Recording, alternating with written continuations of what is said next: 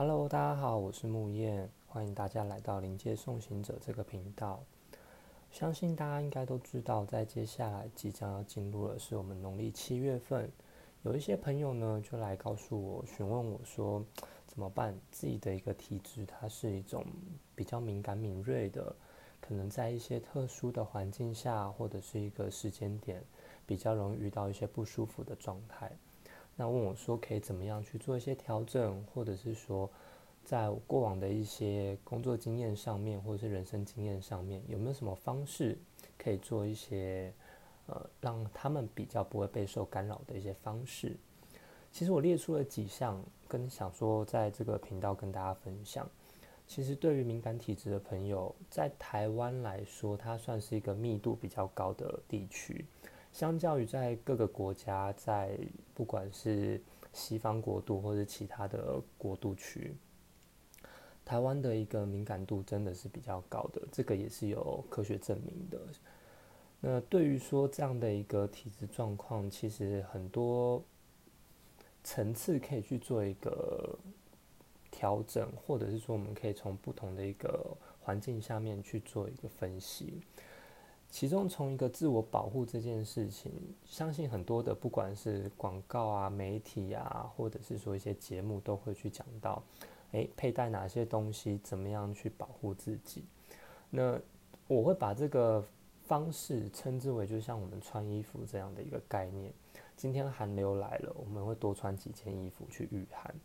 那自我保护的这种方法，其实用了很多的是外在工具。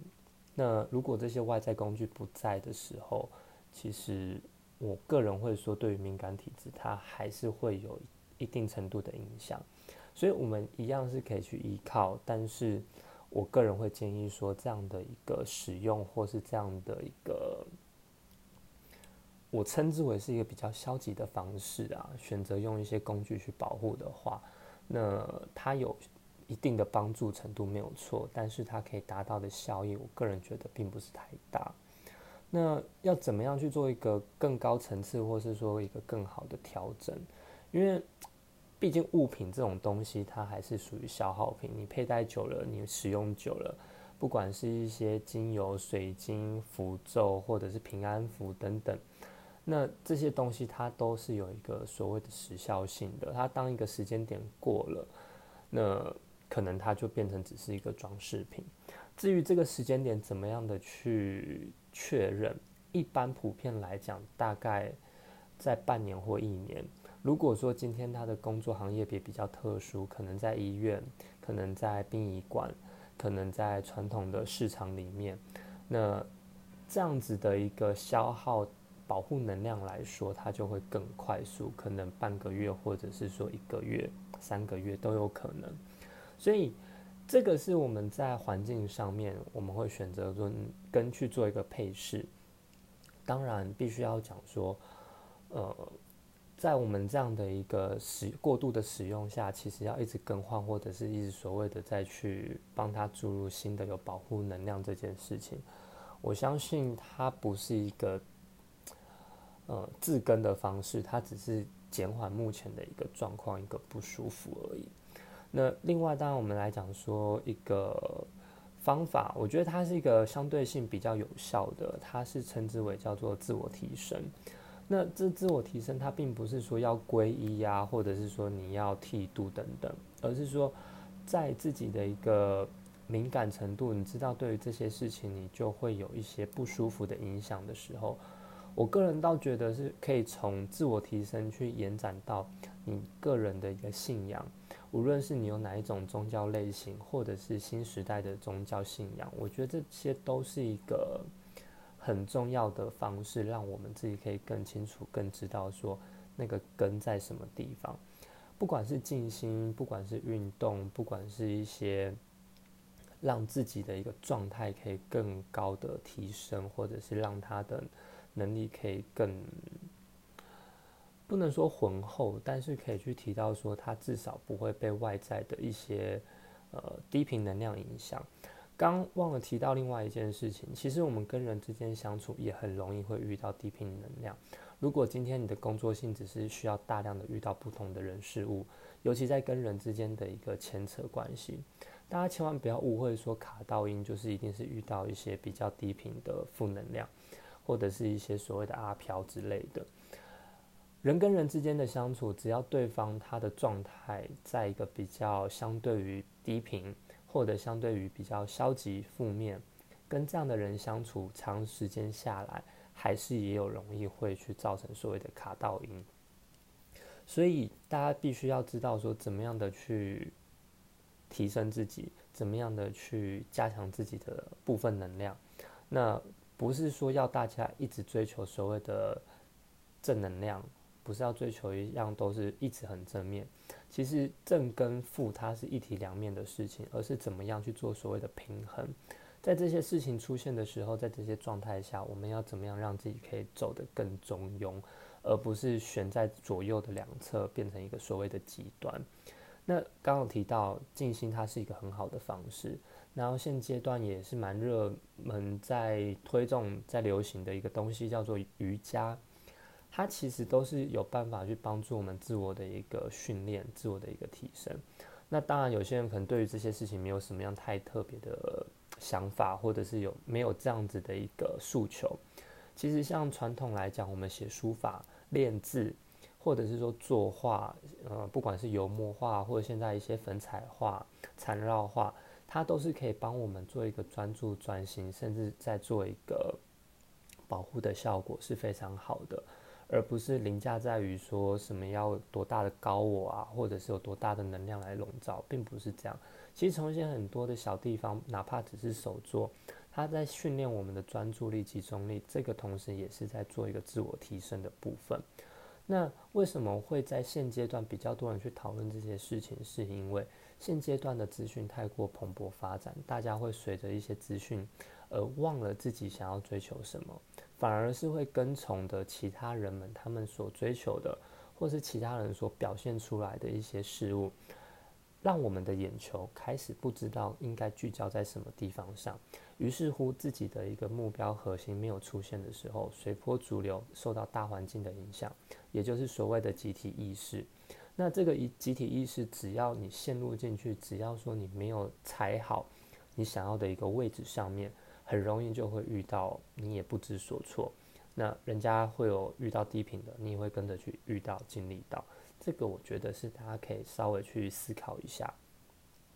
在所谓的生活上面，在所谓的每件事情，你有没有这么清楚知道你在做些什么？另外呢，刚刚谈到就是除了自我保护、自我提升之外呢，另外一个就是代表我们的信仰、信念。其实有些人他会很担心的去害怕面对，或者是说经过一些比较呃大家忌讳的场合场所，哪怕是一些告别式啊，或者是一些墓地啊。那其实当我们那个信念信息它只要一出现的时候，当我们这样的观念一架构进去的时候，哪怕那边没有事情，你自己就会催眠自己说，走过去，经过，面对。我就会有事情，跟商家握手或吃到商家的回礼，那我可能也会去吓到，或是我也会有卡到音的状况。其实很多东西都是我们自己给自己下暗示跟下催眠。大多数并没有这些事情发生的时候，我们会觉得，诶，没事，好像怪怪的，是不是出点事情？当然我是开玩笑这样讲。只是说，在我们的信仰里面，在我们的信念系统中，我们怎么样去校准，怎么样去给自己做一个比较良好的定义？我觉得这是蛮重要的一件事情，而不是说我们会一直被外在的环境给牵着走。至于要怎么样去提升，跟怎么样去找到适合自己的方式，我个人会说，都去大量的尝试，找到一个属于你自己的，跟找到一个最能够匹配的一个方法。因为像静心来讲，它就有分动态静心跟一个静态静心，不是每个人都可以接受坐在那边好好的没有事情，可能三十分钟一个小时。但有些人就习惯是在动态静心，可能像慢跑，它也是一种方式。当然这个时间要拉比较长，只是说选择自己挑的一个适合的方法，加强它，训练它。再来就是说传统的一些观念、一些概念，我倒觉得大家不需要这么样的。用力背负在自己身上，而让自己会受到这些影响。另外，跟大家分享一个小故事，在早期这个所谓的农历七月份，其实都是一些贵族或者是一些皇族，他们在这个时间点发现到说，诶，它是一个很好举办，不管是仪式啊，或者是一个圣诞啊，或者是说一些很特殊重要的好日子，都会比较着重在七月份。但是呢，他们发现说，诶，贵为一个皇族，贵为一个贵族啊，当然不能跟所谓的凡人一样，不能跟平民一样，所以他们就下令了，塑造了所谓的农历七月份，也就是农历的鬼月，让家家户户开始就诶，在七月份就尽量避免的不要去办一些呃仪式，或者是圣诞，或者是说会做一些举行的庆典。而这样子，他们的一些贵族皇族才可以去发挥。我觉得这个是一个蛮有趣的经典案例。也就是说，这些贵族们他们想要去利用这样的一个好日子，而编了一个理由，告诉大家说这个时间点不适合哦。这个时间点大家应该家家户户要躲在家里面，不要出来任意的去举行这些庆典。这样的一个善意的谎言。也就流传到现在。那这些资讯呢，其实在网络上都查得到，大家都可以去了解看看它后面的一个故事背景信息。那回过头来，今天要跟大家提到的所谓的敏感体质这件事情，也就是因为我们的环境地区，它确实是一个能量的交汇口，在台湾就是一个这么特别的环境下，所以。当我们知道自己有比较敏感的时候，我们是不是应该要勤加的让自我再做一个提升，而不是一直被受这些干扰所影响？还有就是找到自己的一个信仰，哪怕是什么，你相信这个宇宙，相信这个自然万物，不见得你要相信哪个宗教派系。那对于你的信仰，它就是可以去协助你、帮助你，并且让这些低频的状况做一些调整转换。那大家也千万不要觉得说，哎，我哪里不舒服，好像就卡到。常常有这样的一个想法，没卡到，最后也会被真的变成是去卡到的一个状况哦。